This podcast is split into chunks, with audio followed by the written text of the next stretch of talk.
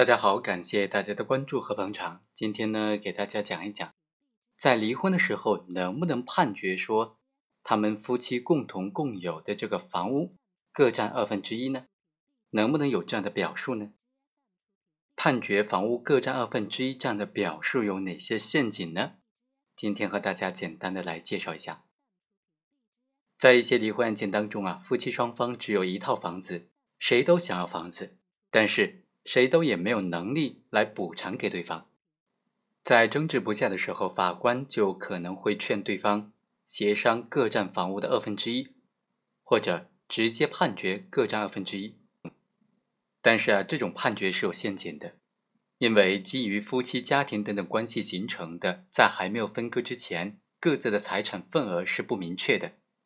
可以说是处于混沌的状态的，是不分份额的共同共有的。比如说，离婚的时候，女方可能获得百分之六十的财产，但是你不能说他们现在在离婚之前各自的比例是多少。而按分共有呢，指的是从一开始就是双方的份额是明确确定的。房子呢，它并不会说变成两个独立的产权，它不能够实物分割，任何一方只有百分之五十的产权，这就意味着谁都不能够将这个房子卖出去了。因为按份共有的房屋出售需要三分之二以上的共同共有人的同意，当一方出售百分之五十的产权的时候，根本就不会找到买家的。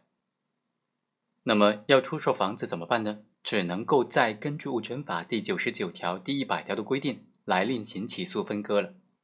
如果双方曾经约定不能够分割房屋，那么就只有在出现重大事由的时候才能够请求分割。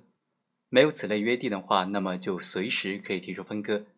分割的方式首先是双方协商确定，协商不成的，在有条件的情况之下进行实物分割，产生两个独立的房产证书。最后啊，如果是不能够进行实物分割，就可以进行拍卖、变卖、折价之后，双方就价款进行分割了。这也就意味着，如果判决书当中确定双方各占二分之一。那么双方对于这个房子的事情呢，是还没有处理完毕的，双方必定会产生另外一场不必要的分割诉讼。这个观点在最高人民法院民意庭出的民事审判指导和参考案例当中第五十二期就明确指出了，离婚诉讼的当事人在只有一套性质为夫妻共同财产的房屋居住，又没有能力互相来补偿对方的话。法院判令双方离婚之后，对这个房屋各占二分之一的产权做法是不对的，因为一物一权是物权法的基本原则，在不具有分别登记产权的情况之下，在一个物权上判决两个所有权存在，明显违反法律规定。既然这套房屋是夫妻共同财产，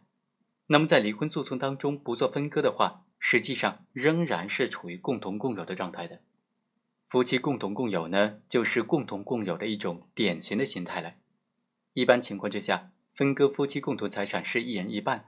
所以啊，如果判决一人一半，实际上只是判决从夫妻共同共有变成了按分共有，并不能够解决这对夫妻离婚之后面临的居住的现实问题。因为对于按分共有人来说，仍然存在由谁实际控制、由谁使用这个房屋的问题。如果当事人能够自己协商解决，就没有必要由法院作出判决了。如果不能够协商解决，在当事人明显的失去共有基础的条件之下，法院强行的判决按份共有，那么就很有可能会造成新的矛盾了。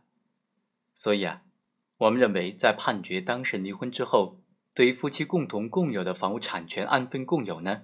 它并不是对夫妻离婚的这个夫妻共同财产分割的好办法。好，以上就是本期的全部内容，我们下期再会。本文来源于离婚大师，非常感谢作者对这个问题的分析。